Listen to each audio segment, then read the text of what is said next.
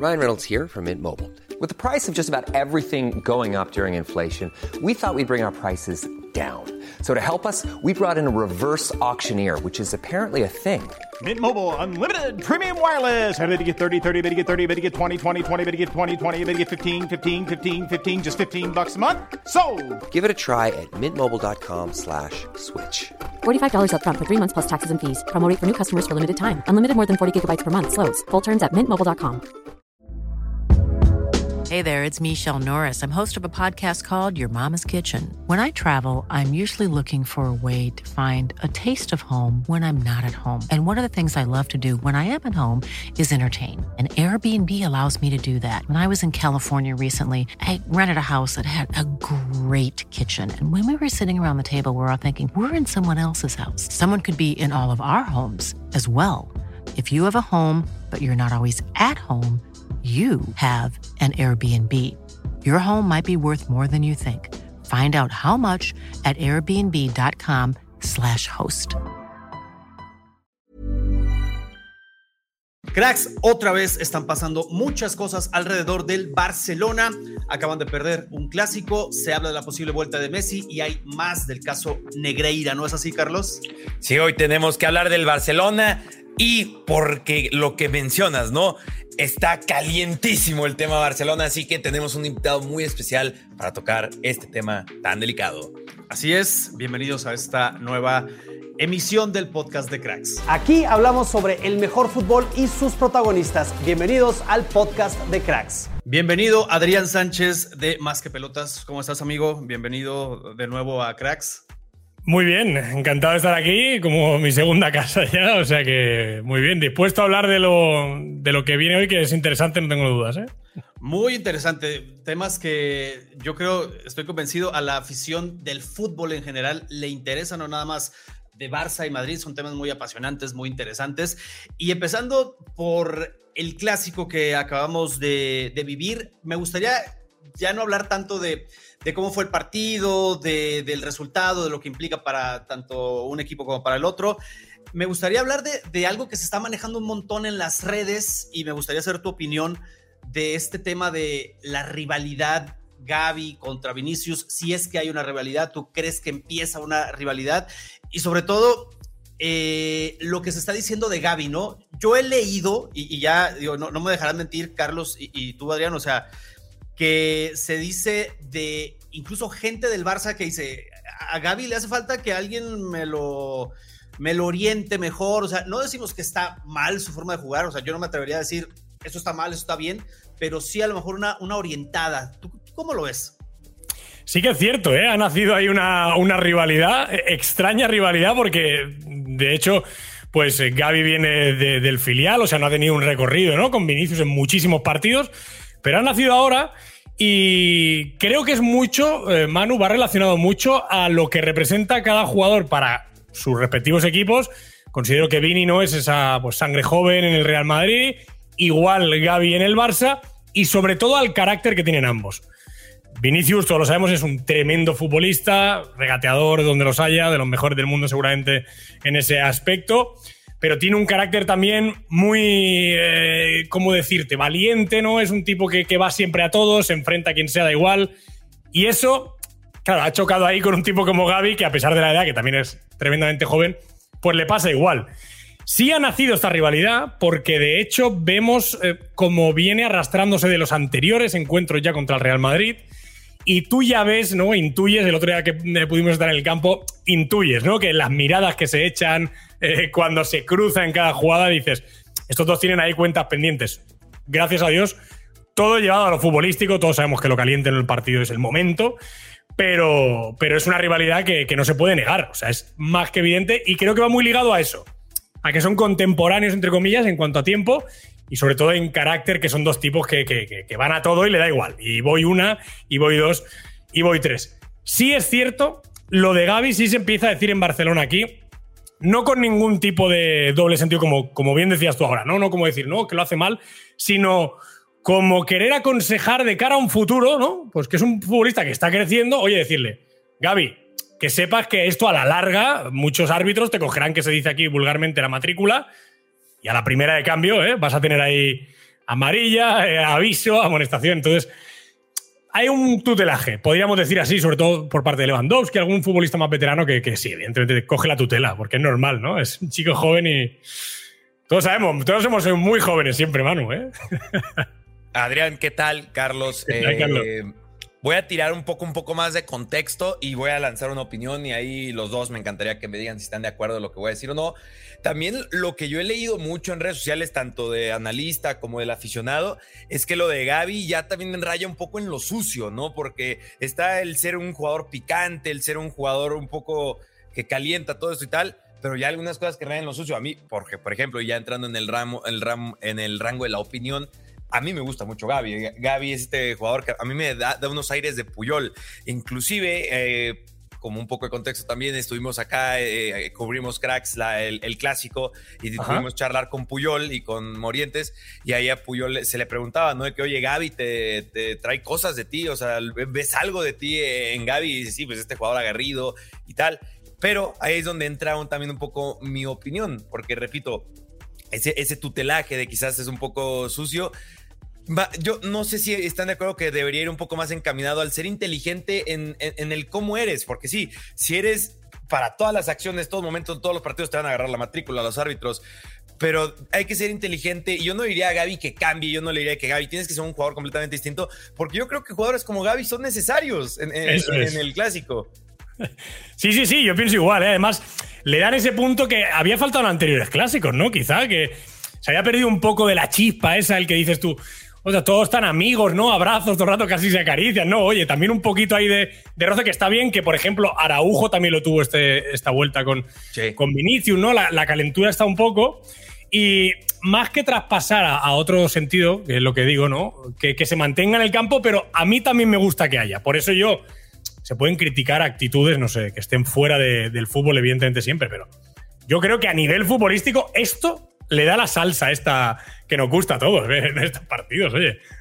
Sí, totalmente de acuerdo. Hacía, hacía falta ver un clásico caliente. Yo leía, es.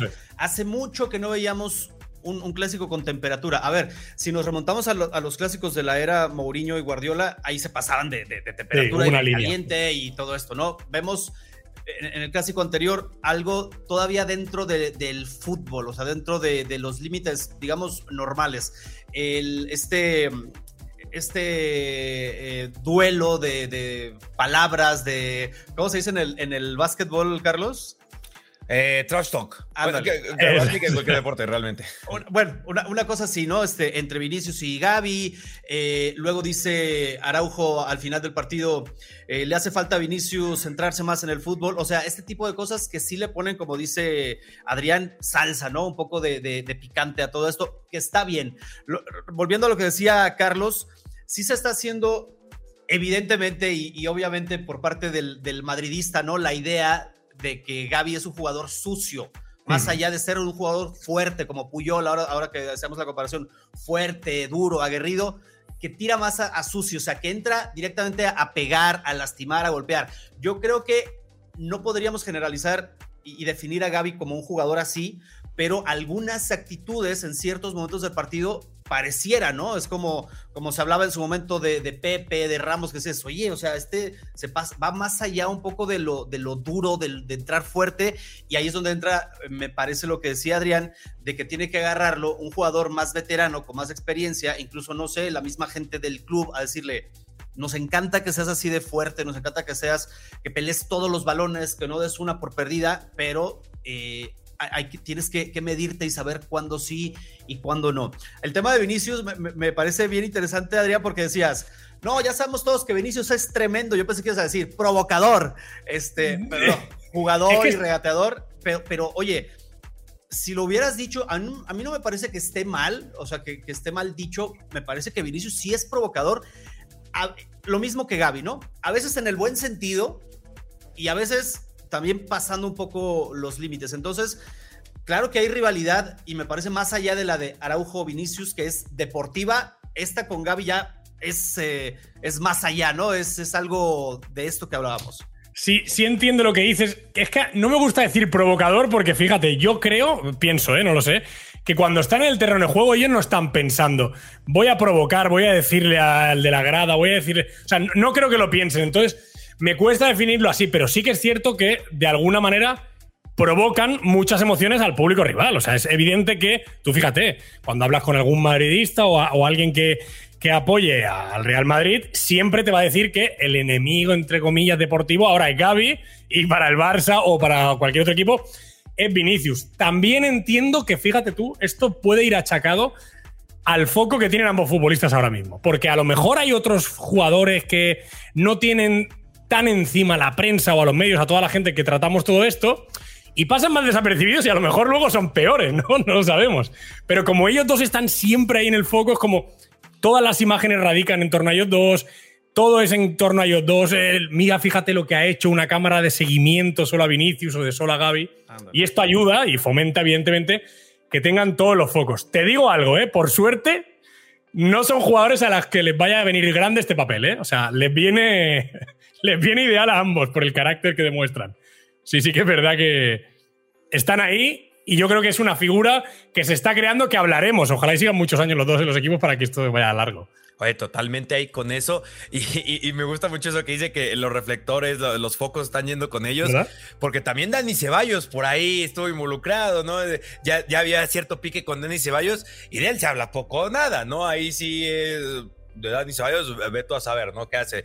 Pero, pero, y, y sumo eso que eh, decía que esta clase de jugadores son importantes en los, eh, importantes en los clásicos, pero además que lo respalden con buenas actuaciones, ¿no? Porque Eso pasa es. el clásico jugador que a lo mejor es solamente eh, problemático pero, y no, no hace mucho más en el campo, ¿no? Que repito, sí, esto, esto se gana un poco el corazón de algunas personas, pero creo que la clave es en ese tutelaje inexistente o existente.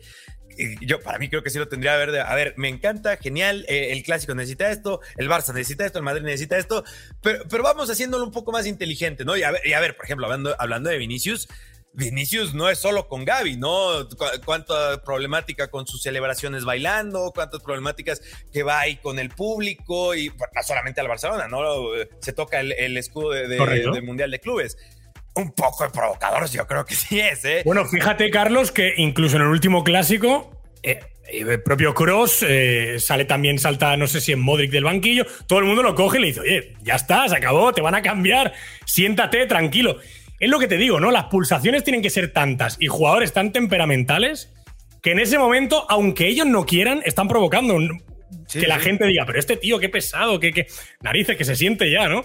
Sus propios compañeros, yo que soy un tipo templado como Cross, tiene que pensar, por favor, basta ya, ¿no? ¿Qué es esto? No, y, y ha recibido incluso regaño, entre comillas, de Ancelotti públicamente. O sea, sí, sí es un tema que existe. O sea, no es algo que se invente la prensa. O sea, la gente lo ve en el estadio. Me recuerda mucho ahora que decías de que a- lo mejor no definirías a, a- a Vinicius como provocador porque tal vez no entra con ese objetivo, pero me, me- me recordó cuando Cristiano sí volteaba a la grada y sí le decía cosas a la gente. O sea, Claro. eso obviamente es, es una provocación o una respuesta a una provocación, pero hay ahí un, un duelo, ¿no? Que, que se supone no debería de haber, pero como dices, las pulsaciones están al mil y puede pasar este tipo de cosas que es fútbol, que está dentro de los límites. Yo, yo diría que aquí el tema es cuando se rebasan estos límites y me parece que tanto Gaby como Vinicius han llegado a, a rebasar estos límites de, de lo ideal, de lo de lo diplomático, ¿no? Pero bueno, son, son cosas del fútbol y ya veremos cómo evolucionan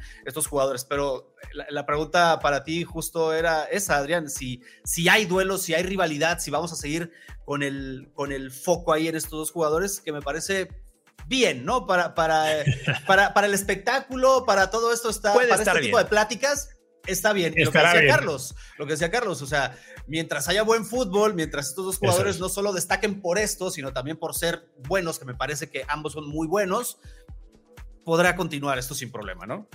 ¿Cuántas veces hemos recordado lo que tú decías de Cristiano? Yo que sé, eh, inclusive a más antiguo me, me voy, fíjate que somos vintage aquí un poco, eh, cuando Raúl mandó callar a la grada propia, Messi, que es un tipo de un perfil totalmente distinto, se saca la camiseta en el Bernabéu, la muestra.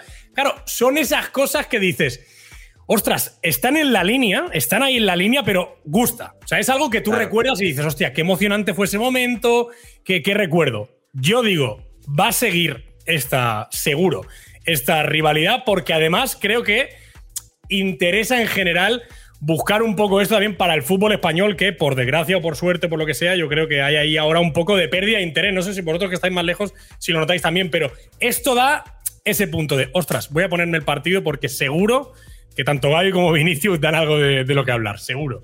Oye, que es casi como si Gaby necesitara una asesoría, ¿no? Que le dijeran, oye, los árbitros hacen un poco esto. Es, es casi, ¿no? Como si una clase de servicio como este fuera necesario justamente para el Barcelona, ¿no? Lo, lo tuvo Carlos, de hecho, al principio de, de empezar a, conseguir muchas titularidades consecutivas, al empezar a entrar ya en dinámica plena, ¿no? De primer equipo, de ser ya jugador pleno. Sí que tuvo al principio, y eso me consta, que tuvo una charla porque Xavi, que, que, es un perfil totalmente cuando ha sido futbolista diferente, le dijo, oye, me encanta la intensidad, pero vamos a intentar que los árbitros no te saquen cuatro amarillas en cuatro partidos. Más que nada porque luego perjudicas, porque en ese sentido se acumulan las amarillas y luego te pierdes un partido cada cuatro partidos, y no puede ser. Entonces, sí que, claro, hay una intensidad que es buena, pero claro, hay que ser un poco inteligente. Claro. Bueno, pues ahí está este, este tema. Lo dejamos, eh, me parece genial todo lo que se expuso acá. Lo dejamos para pasar al, al siguiente y eh, creo que se liga un poco con lo que decías, Adrián, de ha ido en descenso un poco la, -huh. la, el atractivo de la Liga Española después de que se van varias figuras. Y una de ellas, ahora, o tal vez una de las más grandes, no sé si la más grande, eh, se está hablando que podría regresar, y me refiero a, a, a Leo Messi, ya en las últimas semanas, bueno, esto desde que puso un pie fuera del Camp Nou, se ha especulado con la vuelta y se ha deseado que vuelva, pero en las últimas semanas estos, estos rumores han cobrado fuerza de nuevo y me parece que ahora tienen más sentido, no sé qué tan, qué tan reales sea, pero que tienen más sentido dado lo que pasa en París y lo que pasa acá en Barcelona también. ¿Qué sabes de, de esta posible vuelta de, de Leo Messi?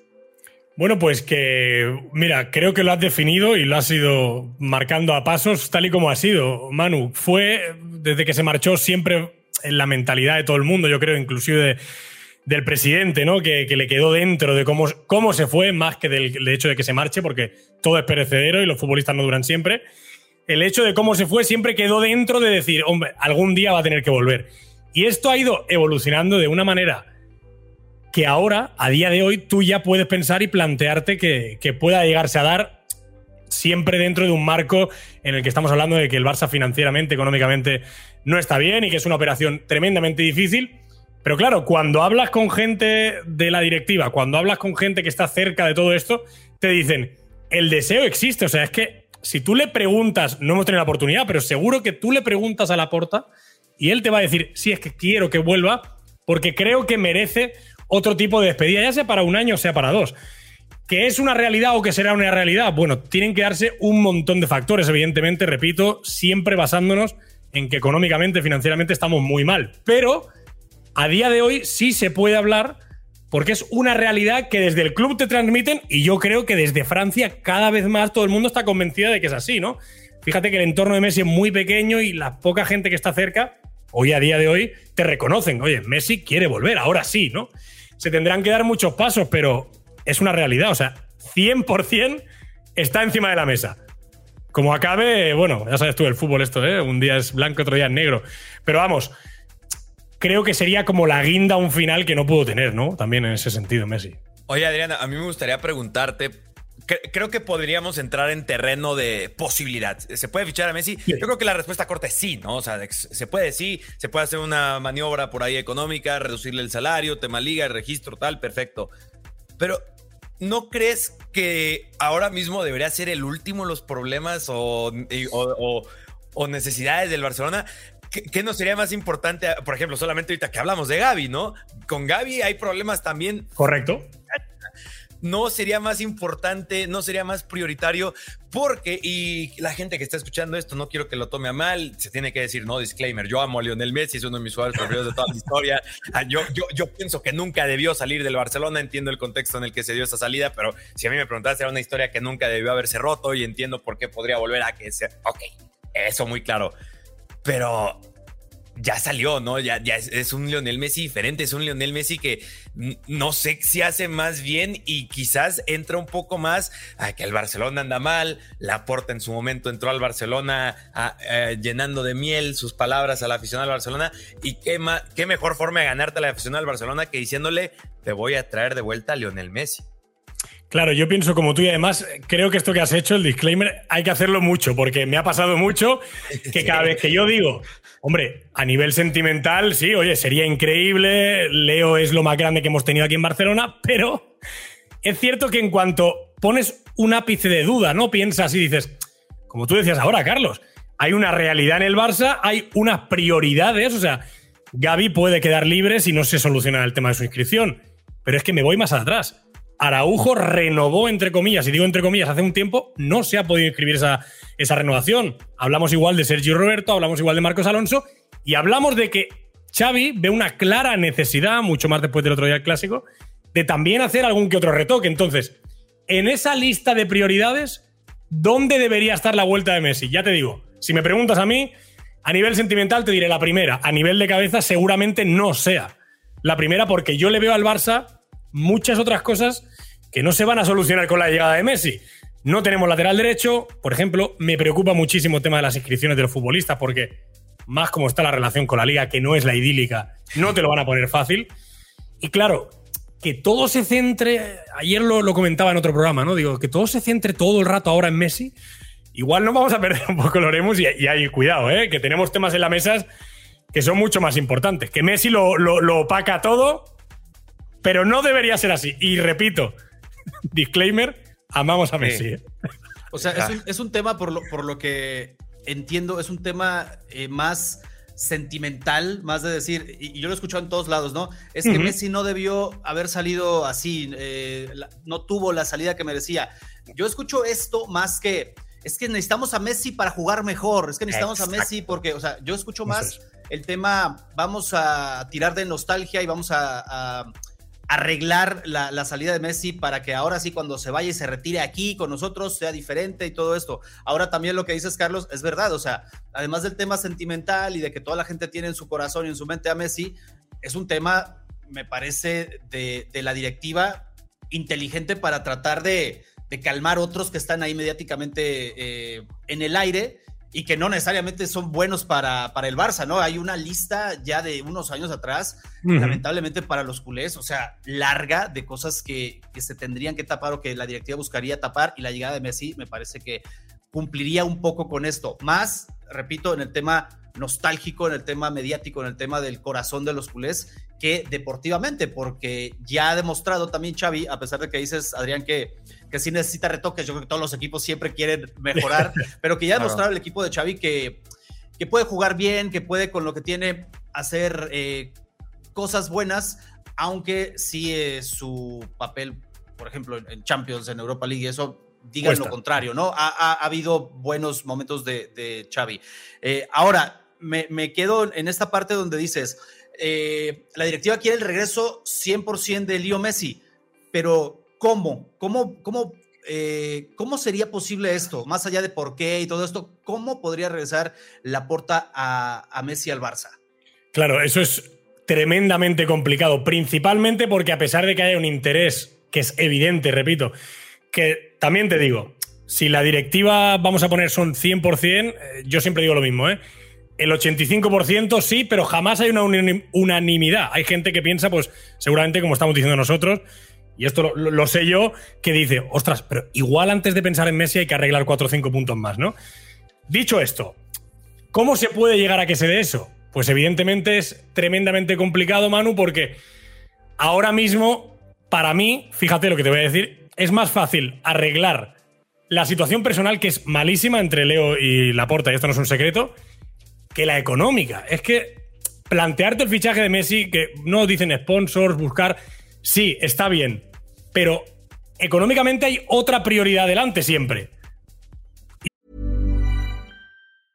Hey, I'm Ryan Reynolds. Recently, I asked Mint Mobile's legal team if big wireless companies are allowed to raise prices due to inflation. They said yes. And then when I asked if raising prices technically violates those onerous two-year contracts, they said, "What the f*** are you talking about? You insane Hollywood ass." So to recap, we're cutting the price of Mint Unlimited from $30 a month to just $15 a month. Give it a try at mintmobile.com slash switch. $45 upfront for three months plus taxes and fees. Promo rate for new customers for limited time. Unlimited more than 40 gigabytes per month. Slows. Full terms at mintmobile.com. Hiring for your small business? If you're not looking for professionals on LinkedIn, you're looking in the wrong place. That's like looking for your car keys in a fish tank. LinkedIn helps you hire professionals you can't find anywhere else, even those who aren't actively searching for a new job but might be open to the perfect role. In a given month, over 70% of LinkedIn users don't even visit other leading job sites. So start looking in the right place. With LinkedIn, you can hire professionals like a professional. Post your free job on linkedin.com slash people today. Hey there, it's Michelle Norris. I'm host of a podcast called Your Mama's Kitchen. When I travel, I'm usually looking for a way to find a taste of home when I'm not at home. And one of the things I love to do when I am at home is entertain. And Airbnb allows me to do that. When I was in California recently, I rented a house that had a great kitchen. And when we were sitting around the table, we we're all thinking, we're in someone else's house. Someone could be in all of our homes as well. If you have a home, but you're not always at home, you have an Airbnb. Your home might be worth more than you think. Find out how much at airbnb.com/slash host. Inscribimos a Messi y no inscribimos a Gaby. Bueno, pues primero habrá que inscribir a Gaby y tendrás que volver a reducir masa salarial y así constantemente. Lo veo más difícil por ese sentido que porque se sienten hablar, que como ya hemos visto, han tenido contacto entre los entornos, a pesar de que ellos directamente jamás han cruzado una palabra todavía de momento. Sí, que no, el papá vino aquí, hablaron. Eh, lo que os decía, ¿no? La gente que está cerca de Messi no para de mandar mensajes positivos de, oye, pues sí volvería, quizás sí. ¿Se podrían llegar a sentar? Estoy segurísimo y llegarían a un pacto. Ahora, a números, que yo no soy mucho de números, ¿hasta dónde puede llegar el Barça? Claro, es hartamente complicado también. Estamos oyendo ofertas que le ofrecen a Messi en Arabia Saudí, en otros sitios. Es imposible competir y evidentemente Messi no va a venir aquí quiero entender a ganar dinero. Pero vamos, eh, Oye, tendrás que pagarle un sueldo. ¿hay, hay, posibilidades, o sea, todos estamos pensando en el Barça, pero hay posibilidades de que la oferta esta que viene de Arabia, eh, las ofertas que desde ya hace mucho tiempo han estado eh, ahí desde los Estados Unidos, estamos enfocándonos en, el Barça, pero como dices, o sea, puede pasar en algún momento que, ¡pum!, ¿no? O sea, Messi se va a Arabia o Messi se va a Estados Unidos. ¿Podría pasar? Claro, correcto, porque además hemos de pensar, sobre todo, fijaos, ¿eh? cuando Messi se marchó, la gente dijo, ostras, qué rápido ha fichado por el PSG. Al final, un futbolista, y más en estas edades, tiene prácticamente que, decidir al día cómo va todo, ¿no? Terminas contrato y tienes que saber dónde vas a ir. Messi no se va a esperar al último día justo antes de que empiece la temporada, da igual, en Miami para decir, oye, vengo. Todo esto tiene que tener un proceso y tienes que ir allí y presentarte y, y hacer una pretemporada. Y... Entonces, creo, fíjate tú, creo que entre este mes que hemos empezado ahora, finales de este mes, quizá podremos saber ya de alguna manera hacia dónde vamos. Si definitivamente es una realidad y se va a apostar 100%, o se va a dar prioridad a otros casos, repito, que la Secretaría Técnica, que la gente que dirige a nivel deportivo el Barça, entiende que no se puede continuar tampoco, por ejemplo, sin lateral derecho o sin gente que sustituya a Busquets. Creo que finales de este mes veremos hacia dónde encara esto el club. Si, oye, vale, Messi es la solución 100% y lo otro ya vendrá, o no. O vamos a centrarnos en estos cuatro retoques que hablábamos y Messi tiene que quedar eh, en ese, en ese, en ese margen. Oye, de hoy hasta final de mes. Y yo quiero regresar un poco a lo deportivo y diagonal a lo tangible con dos puntos. Número uno, quisiera saber qué opinas de que sea tan abierto el sí queremos a Messi, cuando sabemos que en el fútbol, en el fútbol es hasta un poco lógico de si hay rumores con este jugador, sale el entrenador o el director deportivo y decirse, es que no es un jugador nuestro, no podemos hablar de él, eh, que nos puede interesar tal, si lo que sea, pero acá ha sido muy abierto, ¿no? Y a, mí mm. eso me llama un poco la atención porque sí creo, como ya dije, mi punto de que creo que es para aderezar a la afición, para mira, mira lo que estamos haciendo, pero ¿qué le dice eso a tus jugadores? ¿Qué le dice eso a Usman Dembele? ¿Qué le dice eso a Rafinha? ¿Qué le dice eso a Gaby? ¿Qué le ¿Sabes el, Oye, Messi ¿por qué estamos hablando de Messi, no? ¿Por qué no estamos hablando de que vamos a ganar la liga? ¿Por qué no estamos hablando de que Dembele, a pesar de que me lesioné, tuvo una temporada más que decente? Rafinhas es muy criticado, pero es su mejor temporada estadísticamente desde que llegó a Europa, si no me equivoco, al menos mejor que con el Leeds United. ¿Qué les dice a esos jugadores? A Rafinha prácticamente le diría, hermano, haz tus maletas, ¿no? O sea, no ha terminado la temporada, pero ya ve haciendo tus maletas. Claro, esto es otro, otro de los mensajes, ¿no? Evidentemente, nadie jamás, nunca que porte la blaugrana o que esté dentro del club o dentro del vestuario te va a decir, no, yo es que a Messi no quiero que vuelva. Adrián, dime. Deja, tiro un, tiro más antes de que continúes. ¿Qué le dice a Ansu Fati? Que tiene la 10. Ahí va, ahí va. que su padre está. Va a volver Messi, adiós la 10 a Ansu Fati. Correcto. Es que tú fíjate que hemos llegado a escuchar incluso esto. Si Messi vuelve, ya se le ha dicho a su entorno que la 10 va a ser otra vez. Claro, eh, nadie, yo siempre digo lo mismo. Nadie del Barça al que le pregunten, es que Araujo ha dicho, hombre, Araujo no va a salir con un micrófono delante a decir, no, yo mejor que no vuelva a Messi, porque si no, me lo invento, Gaby va a jugar menos. O no va a salir Rafinha a decir nunca, no, yo prefiero que no venga Messi. Todo el mundo te va a decir que sí, que quiere que vuelva. De puertas hacia adentro, me gustaría escuchar a muchos.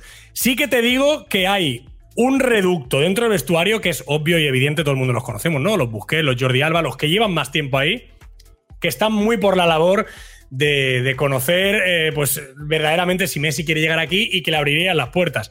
Dudo mucho, dudo mucho, ya no solamente de los futbolistas, que a veces nos olvidamos de esto, sino de los representantes de muchos, cómo le va a sentar lo que tú estás diciendo, ¿no? Oye, yo acabo de llegar aquí, he hecho una apuesta, yo qué sé, el propio Rafinha, por decir algo. Tenía una oferta del Chelsea, he venido aquí y ahora me vas a dejar a mí en una tesitura que, ¿qué? El propio Dembélé. Fíjate, y esto también va a lo económico ya. ¿Lo vas a tener que renovar o se va a marchar? ¿Qué vas a hacer? Dembélé es pieza fundamental según las propias palabras de Xavi. Entonces, a nivel deportivo, generará muchas, dudas, muchas dudas, evidentemente, en todos los aspectos, principalmente los jugadores que se verán afectados. Claro. A día de hoy son Busquets, Frenkie, ¿no? Pedri, Gavi en el medio y arriba Dembélé o Rafinha y Lewandowski quién va a ser el líder de este equipo, quién va a, correr eh, detrás de Messi cuando no llegue, o, quién va a ocupar ese puesto. o sea, ¿de quién va a ocupar el puesto? Messi, ¿no? De Pedri, de, de ¿a quién voy va a sentar? Ya te digo, de cara a la galería, nadie va a decir nunca que no. Pero yo creo que dentro tiene que haber dudas. Evidentemente que las tiene que haber. Bien, interesante, ¿no? Todos, todos los ángulos desde los que se puede ver este posible regreso de Messi del que, estamos hablando. Yo le dije a la gente al principio que íbamos a, tocar temas bien interesantes y muy apasionantes. Y vean, ya llevamos media hora y la verdad es que este, me han pasado como cinco minutos de, lo interesante que está este tema. Y justo lo que les decía, ¿no? Si eres del Madrid, si eres del Barça, estás ahí atento a ver qué, va a pasar con, con todas estas cosas. Ahora, hay un tema que también ha llamado la atención dentro del Barça no solo en, la Liga Española y no solo con los eh, rivales de enfrente, sino ya a nivel internacional. Incluso la UEFA ya se ha pronunciado, le preguntaron a, la FIFA también, o sea, es un tema ya que trascendió fronteras y me parece que, por un lado, la gente trata de hacer leña del árbol caído, ¿no? Hay un sector que dice, ah, es que el Barça, además de todo lo que está pasando, esto, y por otro lado está la misma gente del Barça que dicen, a ver, esto se está sobredimensionando y no es lo que parece. Yo quiero saber tu opinión, Adrián, porque eh, yo he, estado al pendiente de, tu canal y he visto que le has dado un seguimiento súper puntual a, todo este tema del caso Negreira, las actualizaciones, que ahora habló Tebas, que eh, se inventó pruebas, luego que él dice que no. ¿Qué ha pasado en, este, en estas últimas semanas con el caso Negreira? ¿Qué, podríamos decirle a la gente? Aquí va el caso Negreira, va en esto.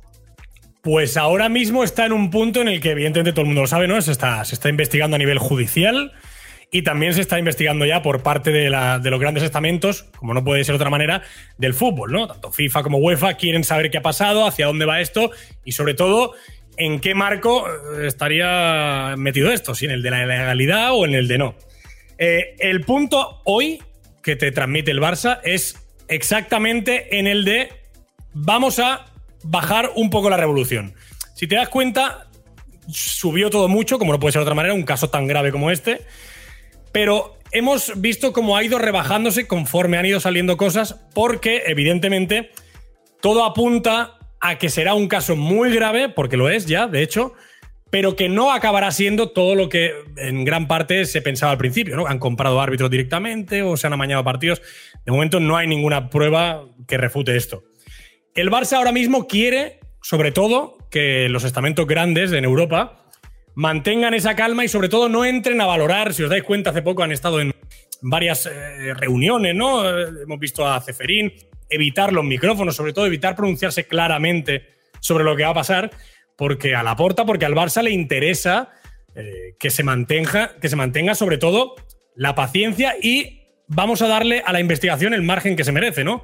Cuando salgan pruebas, si las hay, juzguen y si sea para bien o para mal, se pagará. Entonces, podríamos decir que estamos en un momento, un punto muerto en el que yo creo que la investigación decidirá mucho de lo que pueda llegar a pasar. Y también la paciencia que tenga, pues en este caso la, la UEFA con el Barça de cara a Europa, que yo creo que es lo más, lo más preocupante el año, el año que viene. Pero desde el club, evidentemente a través de llamadas, de cartas, de, todo lo hemos conocido hoy también, eh, se le ha pedido paciencia a todo el mundo. Oye, acaba de empezar la investigación, no seamos jueces antes que el propio juez. Vamos a, darle un margen a esto, opinar, podemos opinar, pero siempre dentro de una prudencia que yo creo que a veces ha faltado esa prudencia, fíjate, Manu.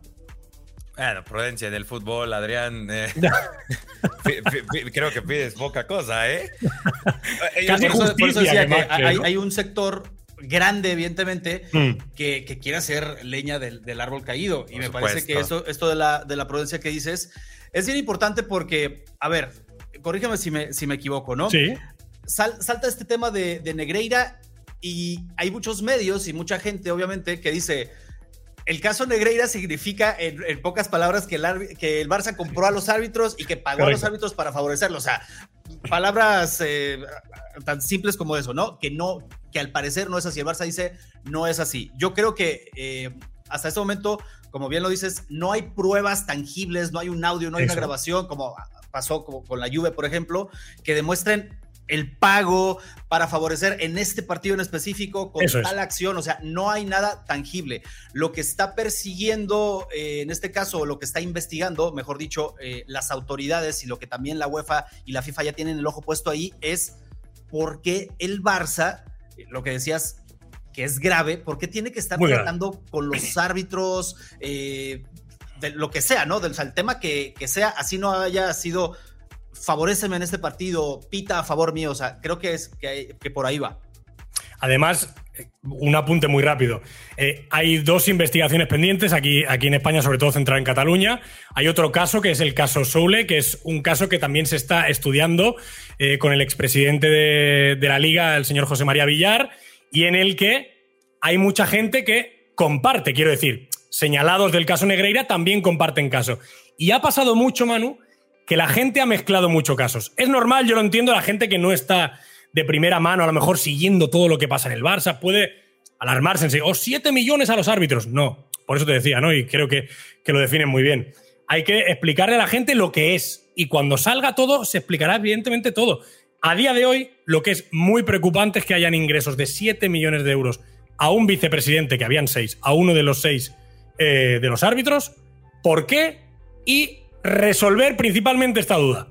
No creo que sea lo óptimo, ¿no? Sacar de aquí un montón de, eventualidades, ¿no? Ah, pues yo creo. Bueno, sí, evidentemente, opinativamente, lo que quieras, pero lo que es el caso es esto.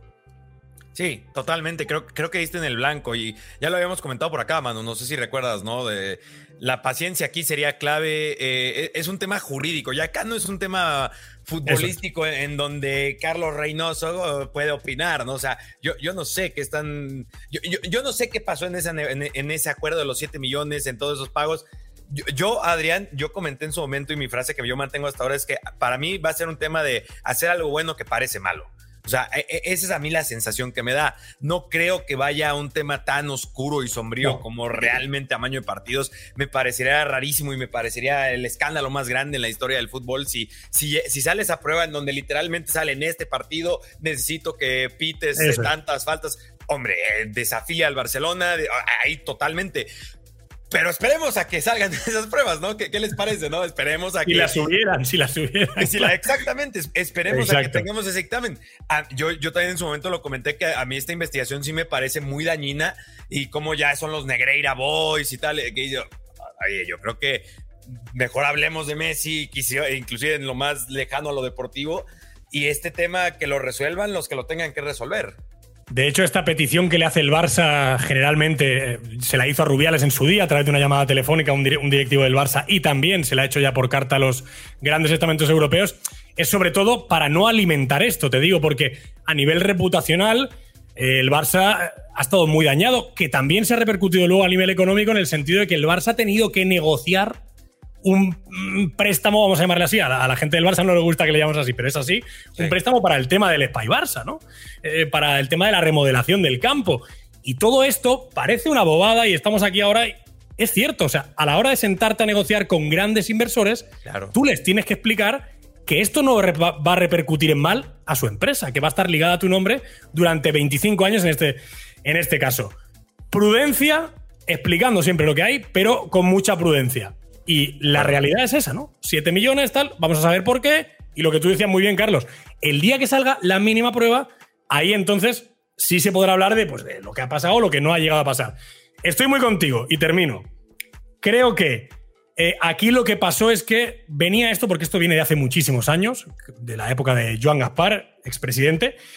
Veníamos de una directiva, de una manera de pensar aquí del culé, estamos eh, afectados siempre porque al Madrid le favorecen en todo y yo creo que alguien se aprovechó de esta mentalidad para decir, hey, si a mí me ayudáis de algún sentido, pues presuntamente os podré ayudar yo en otros. Y yo creo que ahí hubo una especie de engaño y el Barça no ha sabido verlo hasta hoy y así estamos. Ahora pues que asuman las consecuencias, evidentemente que sí, esto es lo que hay.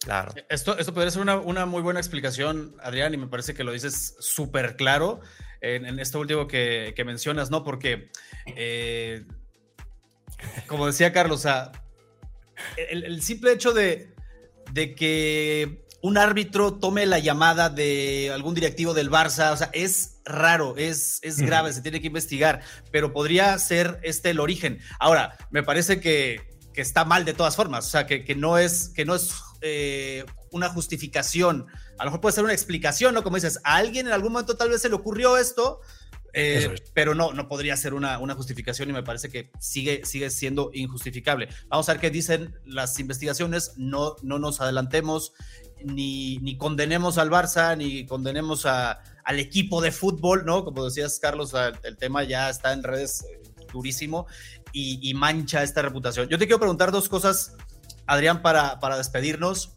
Agradecerte de nuevo por el tiempo. La primera, si la, información que tú tienes eh, habla de este castigo al Barça en Europa. O sea, se está diciendo que posiblemente se puede quedar sin participar en la Champions. Y la otra, volviendo a, este, a este tema de, todo lo que se habla en, el medio, en redes y demás, ¿cómo se siente el aficionado del Barça con este tipo de, de cosas? Te lo pregunto porque la salida de Messi, este, y eh, vele sumando ahí, hay cosas. Eh, yo que no soy aficionado del Barça, o sea, yo siento pena, de verdad, yo digo, otra más al Barça, y ahora se está hablando otra vez del Barça y otra vez por, por asuntos muy, muy negativos. O sea, en primera, preguntarte, ¿es posible que, que el Barça se quede sin Champions? Y la segunda, ¿cómo, cómo se siente el, el, aficionado? O sea, personalmente, ¿tú cómo te sientes de que se hable tanto del Barça de esta manera? Es una posibilidad muy real. De hecho, y esto es a nivel de información, sé que hay un miedo muy grande a que esto suceda, sobre todo porque hay que llevarlo y a pesar de que no es evidentemente algo que pese mucho, pero sí pesa algo, o sea, es una motita más encima que es la Superliga, ¿no? La relación con los grandes estamentos europeos no es la mejor y entonces ellos no entienden tampoco si tú has querido hacerme un poco la jugada con el tema de la Superliga, ahora por qué yo tengo que, que ayudarte. Creo que será definitorio, Manu, a través de esta carta, en cuanto, pues, supongo que la habrán recibido ya los, tanto Ceferín como Infantino, el tiempo que ellos quieran marcarse de plazo. En el Barça a mí me hablan de que creen, es una, un pensamiento yo creo que bien positivo para ellos, creen que hasta finales de junio seguramente no sepan eh, bien bien la UEFA o la FIFA qué acabar de determinar, ¿no? Porque también se juega mucho. El Barça es va a ser si todo va como tiene que ir, ¿no? No quiero ahora tampoco mufar a nadie, pero eh. si todo va como tiene que ir, ganará la liga y será, ¿no? Pues pretendiente a esa, a esa Champions. No es algo que favorezca tampoco a la FIFA que dejar fuera y que luego se demuestre que no ha tenido nada que ver el Barça con todo lo que se le acusa. Entonces, creo que estamos ahí con, la balanza un poco equilibrada, ¿no? A mí me hablan de eso, ¿eh? en el club hay esperanza que hasta junio puedan tener ese chance de un poco reconstruir los puentes de diálogo y acabar diciéndole a la FIFA, oye, de verdad, si en algún momento salimos culpables, toma la decisión que tengas que tomar, pero ahora no, antes de que termine la investigación, no me hagas este daño porque puede ser irreversible. Esto de primeras. Lo que me decías después, el aficionado está triste y preocupadísimo, Manu. Se ha ido Messi, eh, en Europa no estamos bien, no estamos bien, no acabamos de dar ese paso. El otro día contra el Real Madrid en el clásico nos pasa lo mismo, ¿no? Una eliminatoria otra vez, fíjate tú, siempre en eliminatorias, donde los nervios se pueden. El Barça otra vez demuestra tener un poco mandíbula de, cristal y al primer golpe se viene abajo. Si a todo esto le sumas una gran sombra, que es el caso Negreira, y donde, lo que decía ahora, ¿no? Si no estás muy adentro de todo, lo que te llega todo es súper negativo. Me puedo quedar sin Champions, ¿qué voy a hacer con mi equipo? La deuda, todo. Son todo muchas preocupaciones. Sí que es cierto que también ha servido para que la gente se una mucho, ¿eh? No sé si lo habéis visto en el estadio. Sí. Eh, la gente está muy con el equipo, está encima, no fallan nunca en los partidos, pero hay una preocupación tremenda, tremenda. Nadie de la afición está preparado para que al Barça le metan un castigo ejemplar, que sería en este sentido, y dejarlo fuera de la Champions. Así que por ese lado, una preocupación grande, a pesar de que pues, hay una unión, yo creo que más que nunca. ¿eh? Fíjate, hace años que no veía yo algo así. Oye, Manu, Adrián, eh, yo solo quiero añadir todo lo que dijiste. No sé si tiene eco conmigo, pero creo que aquí hay un ganador por ahora. No, no, eh, en todo esto, alguien está ganando y se llama la UEFA. La UEFA ahora mismo está encantada de que el Barcelona esté en esta posición tan precaria. ¿Por qué? Y esto no lo saco de la nada. En, Italia hay un caso similar en donde a la Juventus es, a ver, Juventus, en resumen, ¿no? Necesitas ayuda, ok, yo te ayudo, pero ese tema de la Superliga olvídate de él si quieres mi ayuda. Este es un escenario y puede pasar lo mismo con el Barcelona, ¿no? Que Barcelona, no te preocupes, eres culpable o no eres culpable, quieres no preocuparte, olvídate de la Superliga. Eso es. Aquí hay un ganador. Ahí está la clave de todo, ¿eh? Fíjate tú que ahí está la clave de todo. La UEFA o la FIFA, esta gente que estaba en una posición débil, porque estamos hablando de Madrid, Juventus, Barcelona, ¿no? Equipos grandes, que tenían el poder de decir, oye, o nos ayudáis o nos largamos. Ahora tienen una brecha ahí abierta y dicen, lo que tú dices, tal cual, tal cual, lo que pasó con Añeli en su diada. ¿Quieres ayuda? ¿Quieres que seamos jurisprudentes? Demuéstrame que estás conmigo. Así de sencillo. y la gente además por más de que exista esta, o sea, la mayoría de la gente, por más de que exista esta opción de la Superliga y tal, o sea, la gente le gusta la Champions, ¿no? O sea, la gente le gusta la Champions, le gusta competir ahí, le gusta ese formato, por más de que se hablen de otras cosas y sí hay, quejas luego contra la UEFA, ¿no? De que tienen que modificar y, pero la gente, la Champions es la Champions, ¿no? Exacto. Y más con lo que costó llegar, Manu, que venimos de unas temporadas malas. Oye, con lo que nos ha costado llegar hasta aquí, por favor, ahora no, no me quites esto. Ya no solamente por el espectáculo, que la Champions es el espectáculo más grande tras el Mundial del Mundo, sino que también por el hecho de decir, volver a recuperar un poco de ese trono europeo, ¿no? He vuelto, estoy aquí, soy el Barça, he ganado una liga y vengo a hacer un papel interesante la Champions, cuanto menos. Pues interesante este y los otros temas que, tocamos, todo lo que tiene que ver con, ya saben, siempre con Barça, con Madrid, con la liga, con ese tipo de polémicas, es, bien interesante, a la gente le encanta eh, escuchar qué pasa, qué, el análisis, la profundidad y todo esto. Y por eso, Adrián, es que te invitamos y de nueva cuenta agradecerte eh, el tiempo e invitar a la gente también a que vaya a, tu canal, ¿no? No, hombre, no. Muchísimas gracias. Te sabe, Manu, que yo encantadísimo, ¿no? Aquí, en mi canal es vuestra casa también, ya lo sabéis. Y sobre todo para hablar de estos temas que creo que muchas veces como en el caso Negreira, ¿no? La gente también eh, le gusta, ¿no? Escuchar pues, opiniones diferentes y siempre está, no está de más nunca que, que, hayan tres personas aquí que, opinando, dando su punto de vista y también, ¿por qué no? Pues algo de información. Así que es un gusto, un placer y de vuelta a la invitación siempre, ya lo sabes. Pues muchas gracias, gracias Carlos por estar acá y gracias a ustedes, cracks. Ya saben que queremos saber su opinión sobre todos estos temas. Acá abajo comenten de la vuelta de Messi, de Vinicius y de Gaby, del caso Negreira, todo lo que se les ocurra. Aquí abajo leemos todos los comentarios. Muchas gracias por estar en este nuevo episodio del podcast de Cracks. Hasta la próxima.